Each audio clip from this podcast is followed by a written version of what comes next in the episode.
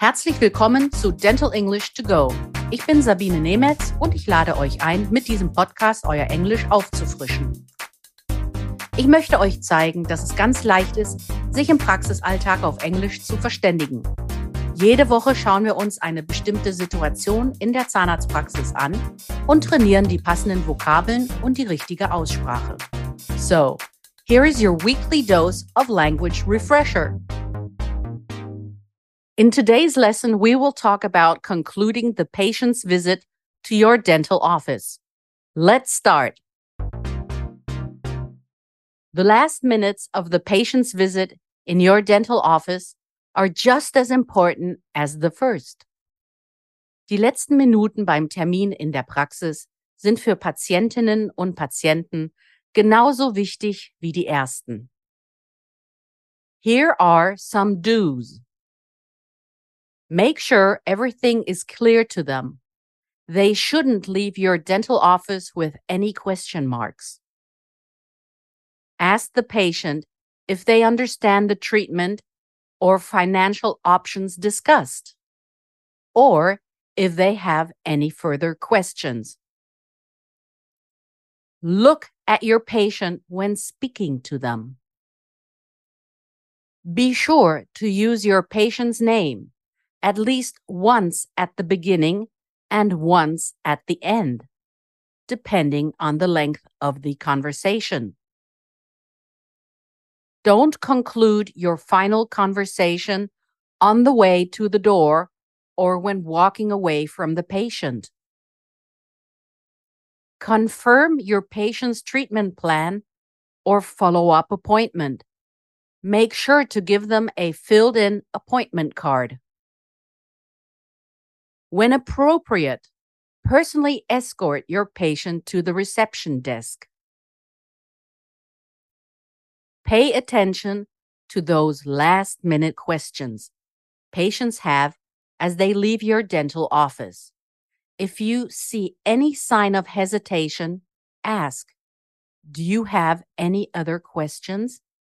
Or Are there any concerns?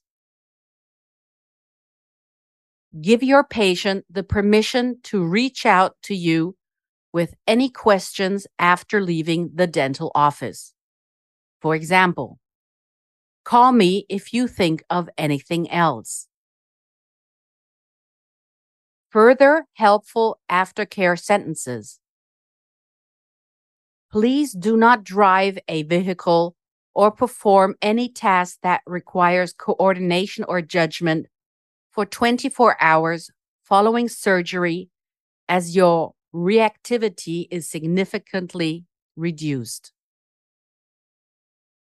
Firmly bite down for approximately 30 minutes on a gauze pad or cotton roll placed over the wound to stop bleeding. Remove it afterwards.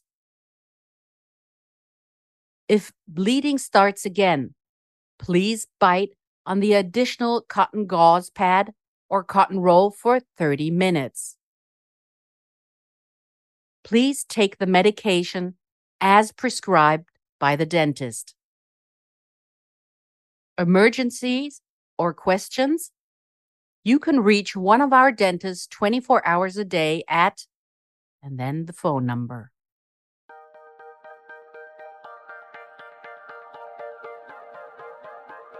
Here is your overview of the vocabulary of this week's lesson. To conclude, etwas beenden, etwas abschließen. To confirm, bestätigen. To require, benötigen, erfordern. To bite on, beißen auf. To prescribe, verschreiben. Bleeding, bluten. Permission, Erlaubnis, Bewilligung. Hesitation, zögern. Aftercare, Nachsorge. Gauze Pad, Kompresse. Das war unsere Lesson für diese Woche. Nächste Woche nehmen wir uns das Thema der erste Besuch beim Zahnarzt für Kinder vor. Wenn ihr noch mehr Dentalenglisch trainieren wollt, empfehle ich euch mein Buch Dental English, erschienen im Quintessenz Verlag oder auch die Monatszeitschrift Team Journal. Hier findet ihr in jeder Ausgabe eine Übung. Vielen Dank fürs Zuhören. Wenn es euch gefallen hat, dann abonniert diesen Podcast. Es gibt jeden Montag eine neue Folge. Überall, wo es Podcasts gibt. Wenn ihr Fragen habt, dann schreibt auf Instagram oder an podcast.quintessenz.de. Alle Links und Adressen findet ihr auch in den Show Notes. Ich sage goodbye and see you next week. Das war Dental English to Go mit Sabine Nemetz, der Englisch-Podcast für den Praxisalltag. Ein Quintessenz-Podcast.